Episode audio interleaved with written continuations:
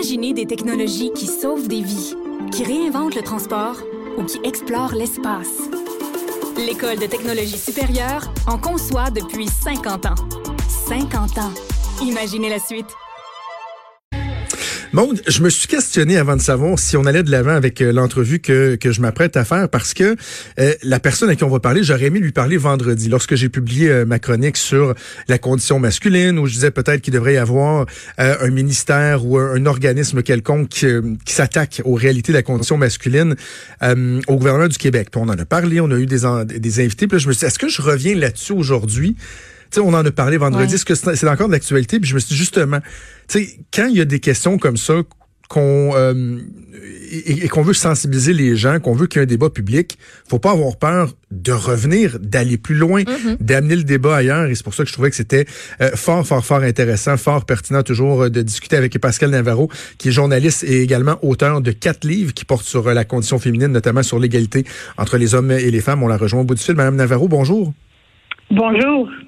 Euh, merci d'avoir accepté l'invitation. Avant qu'on parle merci à du... Vous. Merci à vous ben, d'ouvrir le, sujet.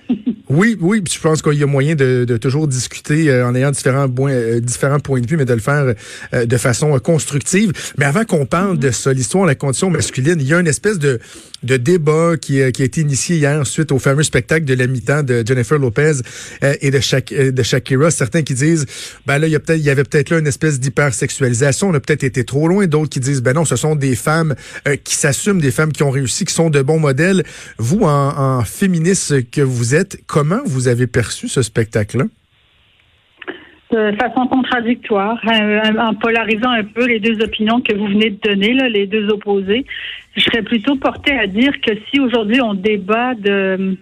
Le résultat de tout ça, c'est qu'en fait, aujourd'hui, on se pose des questions sur est-ce que c'était trop ou pas assez. Finalement, mhm on revient encore et toujours aux mêmes questions. Donc, euh, on n'avance pas beaucoup. Puis moi, je me dis, puisque là, tout le monde dit, oui, mais c'est des femmes euh, matures, 50 ans, 40 et quelques, je sais pas pour Shakira, c'est merveilleux, elles sont belles, elles sont en forme. Mais tu on en revient encore à, cette image-là de femme. Puis je me dis, moi, si j'ai 50 ans, puis que de tout, tout ce dont on parle, c'est de ma shape, je sais pas, là, c'est le fun pour elles. Là. Je, je dis pas le contraire, puis elles sont magnifiques, puis elles dansent super bien, puis euh, c'est pas la question. Mais il y a comme, bon, c'est un peu ça mon écueil, si vous voulez. En même temps, euh, je ne peux pas m'empêcher de voir que il y a quand même un quelque chose de la définition du féminin qui m'agace là-dedans. C'est comme encore toujours, encore et toujours la sexualisation qui revient. Mais en même temps, c'est aussi ça la vie. Fait que vous voyez, j'ai pas d'opinion tranchée. C'est ça. Et ben, je pense qu'on est exactement euh, au même endroit, Madame Navarro, parce que je, moi, je note une espèce de dichotomie dans, dans un discours qui veut qu'on arrête euh, euh l'objectification de la femme, l'hypersexualisation. Mais là, les mêmes personnes, moi qui ai trouvé qu'à certains égards, on allait peut-être un peu trop loin dans ce spectacle-là, je me fais dire, ben voyons, ce sont des femmes assumées qui ont le droit d'être fières de leur corps. Puis là, je dis, ouais, je le sais, mais tu sais qu'on ait de la danse latine et tout ça, j'ai pas de problème. Mais quand je regarde, moi, j'ai une jeune fille de 5 ans, est-ce que certaines scènes qu'on a vues là-dedans, est-ce que moi, c'est ça le modèle que je veux euh, véhiculer? Je suis juste pas... Il n'y a pas de grand scandale, sais, mais quand même, il y, a lieu de soulever euh, certains points. C'est rien qu'on voit plus, je veux dire, partout maintenant, il y a une... C'est issu, ça, c'est issu d'une culture où la pression à la sexualité est constante. Alors, qu'on ne soit pas étonné maintenant de voir ça. C'est juste, c'est comme ça que je l'analyse. Mais là, de condamner ces deux femmes-là, je trouve que c'est un peu fort. Non, c'est ça. C'est bon. Enfin, bref. OK. Alors, euh, venons-en à notre, euh, notre sujet euh, principal. Je suis curieux de savoir comment vous avez réagi parce que, bon, j'ai vu le commentaire que vous aviez fait sur votre page Facebook et également sur Twitter mm-hmm. suite à la publication de ma chronique. Et je dois vous dire, Madame mm-hmm. Navarro, que j'ai vraiment, là, pris des pincettes en écrivant cette chronique-là, d'essayer de, de parer au coup, de couvrir tous les angles. Puis, je lisais, puis c'est pas mm-hmm. parce que c'est votre page à vous, mais je lisais, tu sais, la réaction sur le commentaire que vous aviez fait. Puis, par exemple, il y a une femme qui disait, c'est à la domination des hommes qu'il faut s'attaquer pas leur détresse, c'est un groupe social privilégié, les hommes. Puis je me disais, mais tu sais, c'est tellement pas ça que je veux véhiculer, justement. Je, comprends que historiquement, mais est-ce est qu'il n'est pas effectivement pertinent de se dire, les hommes, là, on a peut-être un problème, il faudrait peut-être s'y attaquer. Oui, puis si vous avez lu euh, d'autres commentaires, il y a, moi j'ai répondu justement à un commentaire à quelqu'un qui faisait de l'ironie sur la détresse des hommes, puis franchement, je trouvais ça très déplacé. Oui, j'ai vu. Parce qu'elle elle existe, la détresse. Fait qu'on va arrêter de se mettre la tête dans le sable, ça c'est sûr. Mais, euh, mais oui, je trouve que vous avez une réflexion très intéressante. C'est d'ailleurs pour ça que j'ai voulu la relayer. Mais moi, je voulais ajuster le tir, et c'est ce que je disais dans mon, dans mon commentaire, c'est que on a déjà des instruments, on a des ministères entiers dévoués à la santé, aux services sociaux, à la famille, à l'éducation, à la culture. Me semble que c'est eux qu'il faut qu'ils devraient s'occuper de ça, c'est-à-dire de la prévention. Puis au premier chef, vous allez être d'accord avec moi là-dessus, c'est l'accès aux soins de, santé, euh, de santé mentale, euh, des travailleurs sociaux et travailleuses sociales mieux équipés, mieux payés pour intervenir ben, ça commence là, puis ça commence dans l'éducation. Donc, c'est pour ça que je me dis, euh, encore accorder des ressources pour créer un ministère, c'est trop et c'est pas nécessaire. On peut faire le même travail dans tous les ministères de façon transversale.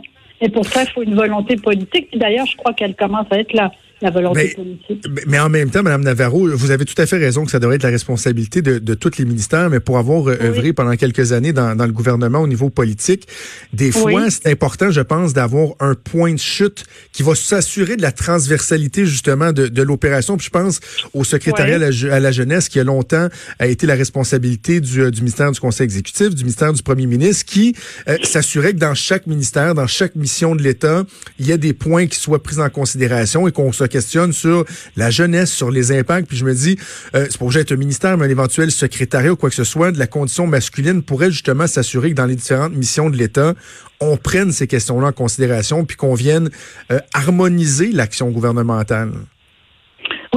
Pourrait. Euh, il faudrait juste s'assurer que ça se fasse de façon euh, que ça n'enlève rien aux autres instances qui sont là pour corriger les inégalités euh, dont je parlais aussi dans mon commentaire de système. Vous comprenez ce que je veux dire là? Donc, il faut il faut pas qu'on enlève aux unes pour donner aux autres. Il faut voir les choses un peu différemment. il y a l'exemple de l'Espagne, je trouve, qui est inspirant. D'ailleurs, je pense que dans ce débat-là, il faut aller voir ailleurs comment on fait. Mm-hmm. Parce qu'il y a des pays qui, qui étaient réputés très machos qui ont, qui ont vraiment corrigé, enfin, quand je dis pays macho, vous comprenez ce que je veux dire, là, c'est un gros raccourci, je m'en excuse, mais je veux dire euh, où, où, la culture machiste est très, très euh, entretenue, si vous voulez. Et l'Espagne a fait cet exercice-là en créant un observatoire des violences domestiques. Bon, c'est un, c'est un exemple, et c'est pas obligé de s'appeler comme ça, mais où on essaye de, comme vous dites, de recueillir euh, un point de chute. C'est vrai, c'est vrai qu'on a besoin de ça mais ça peut se faire euh, différemment euh, que, que de mettre sur pied un secrétariat ou un ministère. Vous voyez ce que je veux dire?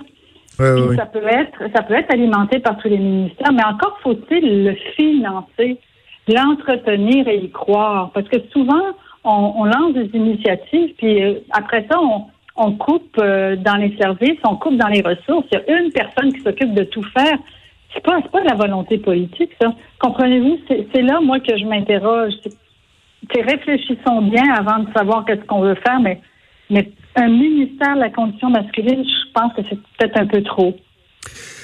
Mais oui, je comprends tellement votre point, Mme Navarro, mais en même temps, euh, il y a des gens qui me disaient, bon, on en débattait à la joute, par exemple, puis Diane Amar me disait, bon, on est tous pour la vertu. Là, vous vous dites, ben, c'est peut-être un peu trop, mais en même temps, quand je regarde la situation euh, des hommes à tellement de, d'égards, c'est ce que le rapport qui avait été remis au gouvernement en 2004, 2005 mettait en lumière, c'est que sur plusieurs fronts, que ce soit le décrochage scolaire, la toxicomanie, la criminalité, la violence conjugale, le suicide, il y a tellement d'endroits où j'ai de la misère à trouver que c'est de la vertu que de dire on va concrètement ah, s'attaquer ben. à ça, mais de façon organisée, tu sais.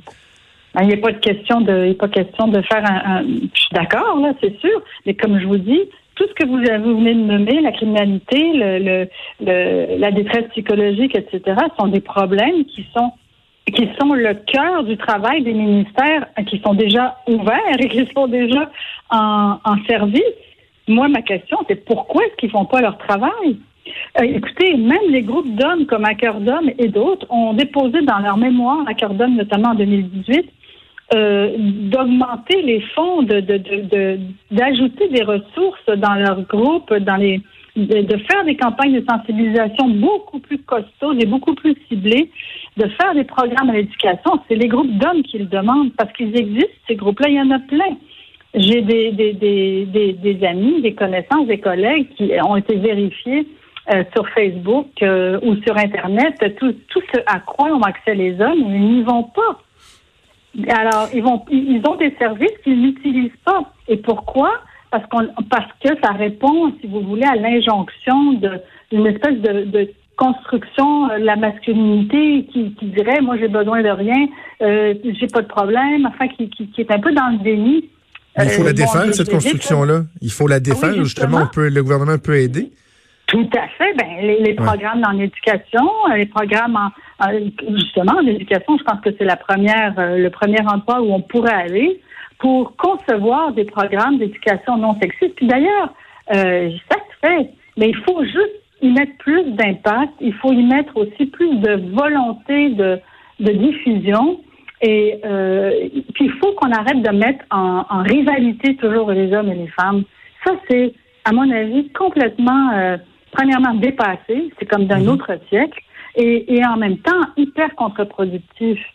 Une personne qui est en détresse, c'est une personne qui est en détresse, qu'elle soit un homme ou une femme. Après, vous avez la socialisation des hommes et des femmes qui font en sorte qu'ils vont réagir différemment. Mais le problème est le même pour les deux. C'est le système qui, qui crée des, des, des, un déséquilibre dans la façon d'exprimer les choses.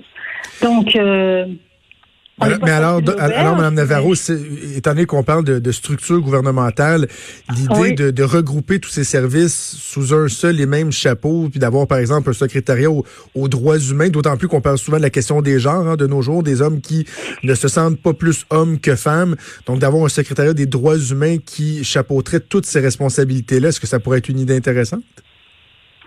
Je le sais pas. Je, moi, j'ai pas de problème à nommer les hommes. C'est correct. Il faut, il faut qu'ils puissent s'identifier aussi à ça. Est-ce que ce serait un secrétariat qui regrouperait tout ça? J'en sais rien. Moi, je parlerais plus. Honnêtement, le, le, le, levier d'observatoire, pour moi, paraît plus intéressant parce que dans un observatoire, vous êtes capable de, de, de rallier différentes expertises dans le gouvernement, mais aussi dans les milieux de recherche. Et pourquoi je vous parle de ça? Parce que dans les milieux de recherche, dans les universités et dans les institutions euh, hors gouvernementales, euh, vous avez là des expertises, des experts, des expertes qui, dont les recherches sont absolument pas connues. Et si on pouvait mettre ensemble tout ce qu'on sait, par exemple, vous allez, vous allez convenir comme moi qu'on a des connaissances en psychologie et en psychiatrie actuellement qui sont très poussées. Comment ça se fait que ça ne s'est pas transféré dans le dans l'expertise des pouvoirs publics. On a un problème là. Il y a comme un manque de communication, un manque d'intérêt peut-être de part et d'autre.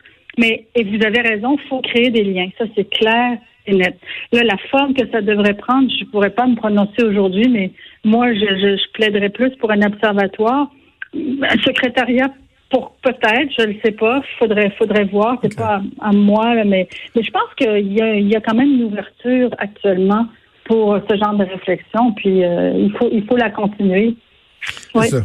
Donc, il faudrait voir pour la structure, mais on s'entend sur euh, le fait que, bon, oui, on s'attaque aux symptômes, euh, mieux protéger les femmes, comme la ministre de la Condition féminine, et Mme Charret, veut le faire, mais qu'il y a une cause à ça ben, aussi, et c'est des hommes qui n'acceptent pas les ruptures, qui ne contrôlent pas leur violence, euh, leur sentiment de violence, et qu'il faut s'attaquer à ça aussi. Moi, le gros problème que j'ai avec seulement, je sais que c'est urgent et il faut vraiment aller à, au plus à l'essentiel, c'est-à-dire protéger les femmes en effet et les familles et les enfants.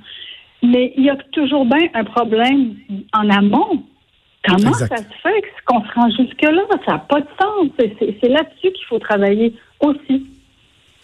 Ben, Madame Navarro, c'est en, se, parlant qu'on finit par, euh, par se comprendre et espérons qu'on euh, que ces discussions-là vont se multiplier euh, dans notre société pour faire avancer les choses. Pascal Navarro, journaliste et auteur de quatre livres sur la condition féminine. Merci, merci beaucoup d'avoir pris le temps de nous parler aujourd'hui. Merci à vous de m'avoir invité. Bye bye.